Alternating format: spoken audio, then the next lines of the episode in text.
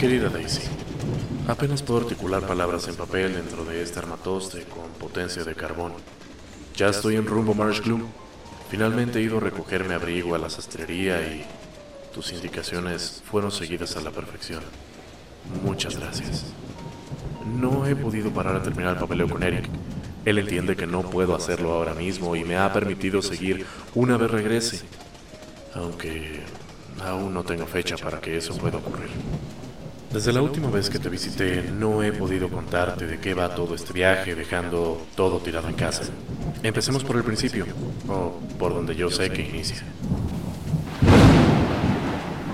La familia Abrams no es precisamente la más adinerada del mundo, pero nos la hemos arreglado para no sufrir carencias de ningún tipo, vivir adecuadamente y con los lujos que una familia puede querer, incluso después que nuestros padres se fueran.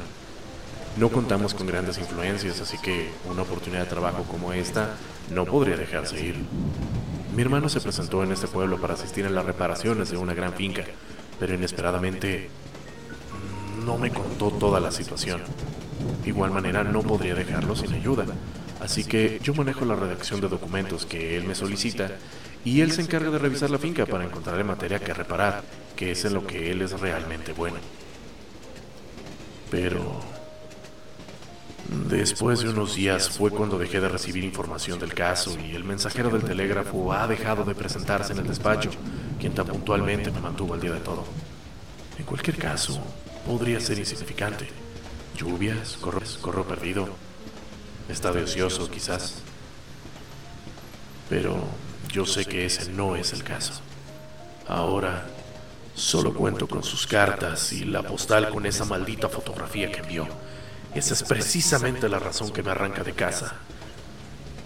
Para encontrar a mi hermano y mis respuestas.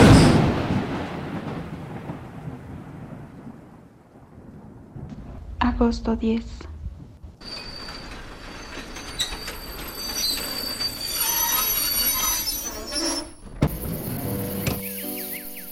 Mi dulce amor, para cuando me encuentres en estas líneas ya habré pisado la estación Words. Hay un ambiente húmedo y hace mucho frío, pero aún así puedo sentir claramente el calor de tu abrazo en este abrigo.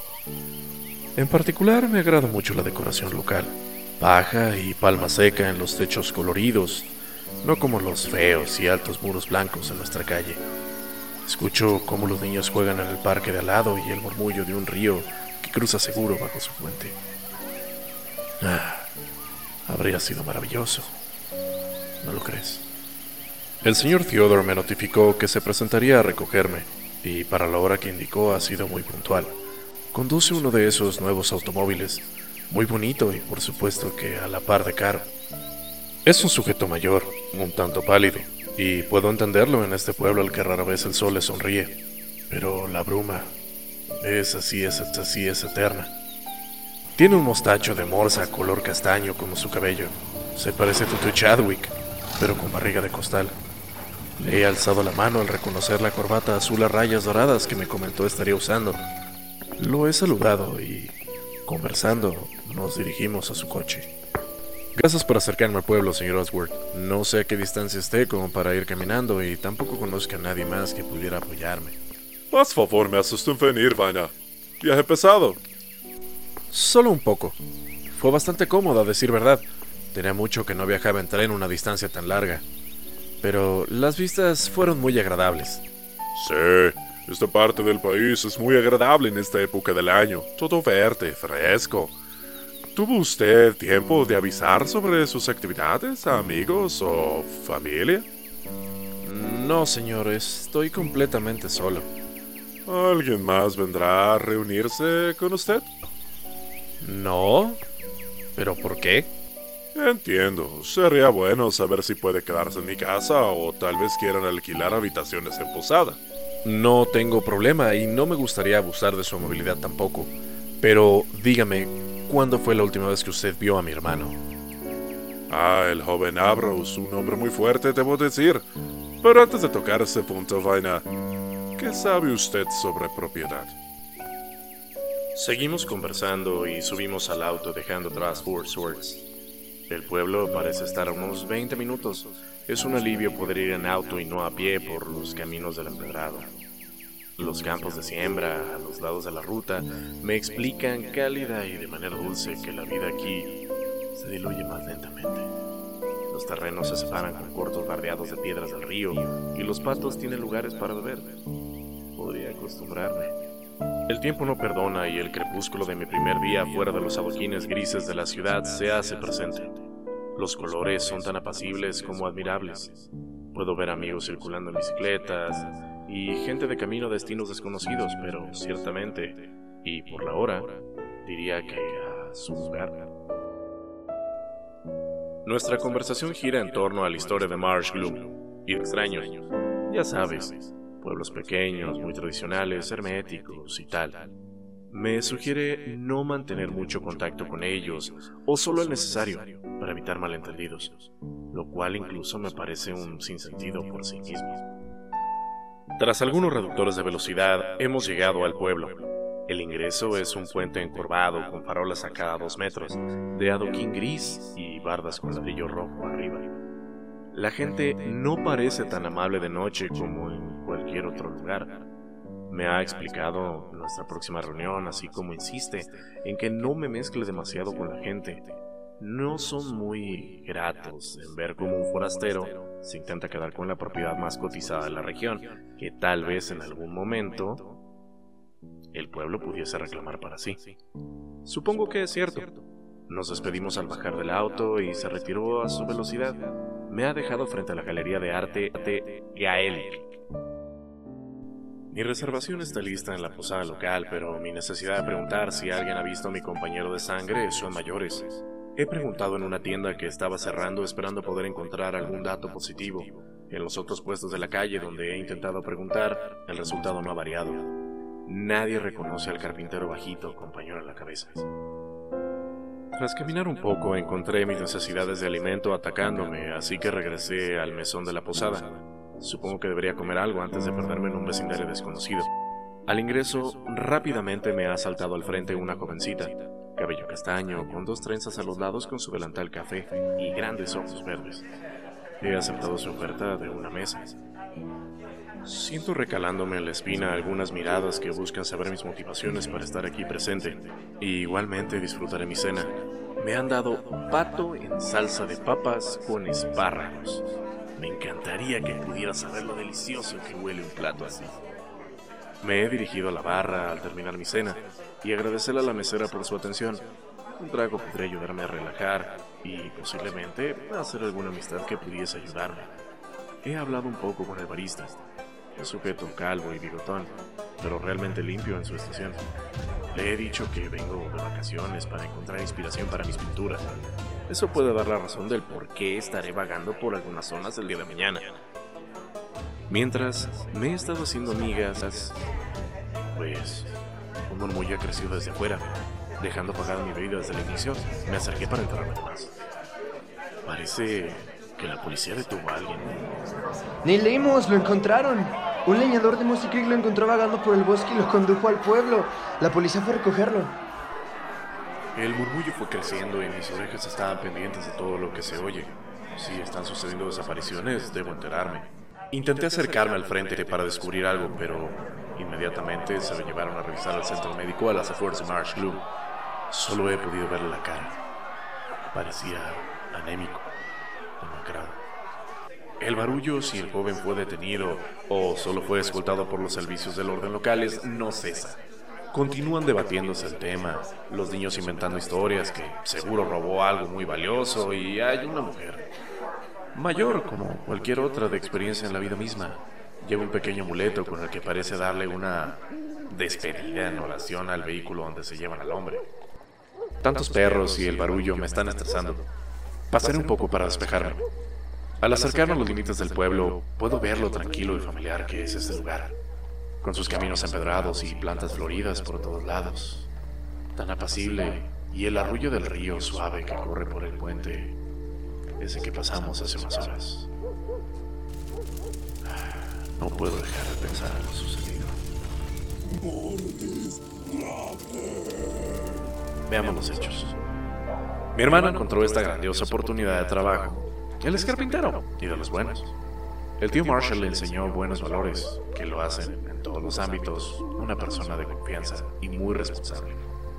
Cuando recibió la invitación por parte del señor Oswald para trabajar en sus latifundios, me explicó que la propiedad estaba aún en trámite, por lo que el papeleo debía de ser local. Eso explica la falta de información en las oficinas condales.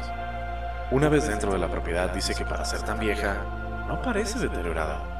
Claro, lleno de polvo y característicamente de su ambiente frío y algo húmedo por la zona. Como si recibiera mantenimiento periódico. Dijo algo que unas maderas parecían colocar recientemente. Cosas de carpinteros. O que los candados se sentían aceitados. Podrían ser antiguos ocupas en la finca. ¿Quién sabe? Poco después le encargaron revisar y entregar cualquier documentación relacionada con la propiedad, ya que esto facilitaría el proceso de cambio de dueño y podría tener asistentes, hasta incluso dirigir las obras de restauración que él viera pertinentes, por lo que les dio algo de prioridad a la búsqueda de estos. Ahí es donde se pone difícil la tarea, ya que cuando estuvo revisando algunos pasillos, incluso en el segundo piso, encuentra pomos de las puertas con grabados extraños. Un escudo, Habló de unas garras de tigre. Esto no es lo extraño. Realmente, estas puertas han sido imposibles de abrir y con las bisagras ocultas por dentro en muchos casos. Al abrir una puerta del segundo piso, se ha encontrado con un cable que soltaba una cuchilla en péndulo contra la puerta. Esto es una trampa letal, de no ser por su estatura. ¿Para qué tantas precauciones? Posteriormente, las cosas se pusieron siniestras al llegar al invernadero. Ya Buenas noches, joven. Ah, ¿a qué? Ah, buenas noches, disculpe. No debería estar usted aquí. ¿Cómo? ¿Por qué no? Han estado ocurriendo accidentes a gente local y los foráneos no estarán exentos. No se preocupe, puedo cuidarme solo. Aunque ahora que lo pienso, ¿Usted no conoce al joven que llegó hace rato? Bill, creo. Conozco a todos los que han nacido en este pueblo. Si no es por cara, es porque yo ayudé a sus madres a traerlos al mundo. Sí, conozco a Neil Amos, hijo de Arman Amos.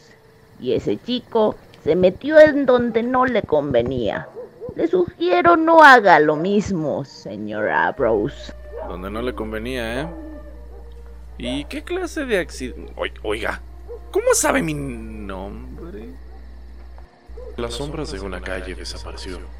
Me es imposible saber en qué puerta dentro de las que alcanzo a divisar a la oscuridad. Las farolas no iluminan muy bien, muy bien esa calle debido a la altura de las casas. Esa es la misma mujer que vi rezándole al tipo al que trajo la policía hace un rato. Cada vez me están llenando de más preguntas que las que ya tenía antes de partir de casa. He perdido la noción del tiempo y sin fijarme, pasaron casi dos horas desde la convención del crepúsculo. Mejor me regreso al Kingdom. Está haciendo frío y debería dormir. Anoche sentí al lado de su martirio con el que debo cargar.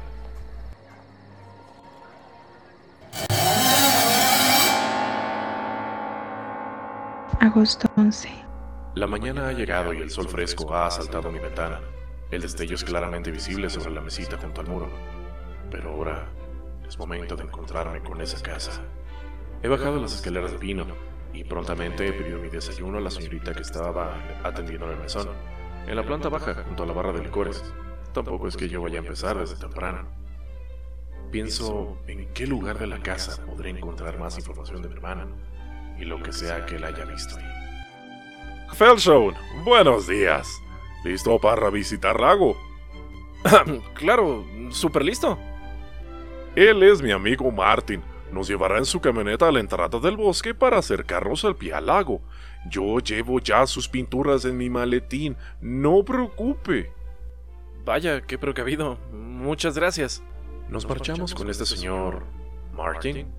No pregunté qué pasó con el auto del señor Oswald porque, de entrada, estoy enmascarado bajo el nombre de Emil Felsham, el artista de la gran ciudad. Así que me lo guardaré para luego. Recorremos la villa en una vieja camioneta clase A1 azul celeste. Me fui recostado en la caja de atrás ya que la cabina estaba ocupada por mis dos acompañantes locales. Recorriendo este camino que sale del pueblo más al este, el craqueteo contra el empedrado más abrupto me indica claramente que ya no estamos en el pueblo. Mi mirada seguía soñando con las nubes mientras el motor se redujo y mi acompañante golpeteó la caja donde yo estaba casi dormitado. Gracias, Martin. Nos vemos luego. Muy amable. Nos vemos. Empezamos a caminar alejándonos de la vereda por el descampado rumbo a la densidad de los árboles. Adentrándonos cada vez más entre estas maderas vivas, siento cómo la luz empieza a oscurecer. De igual manera, tengo una duda que sacar a la luz. Señor, ¿qué ocurrió con su auto? Bueno, creo que no necesitamos continuar más con esta farsa. Señora Bros. ¿Farsa?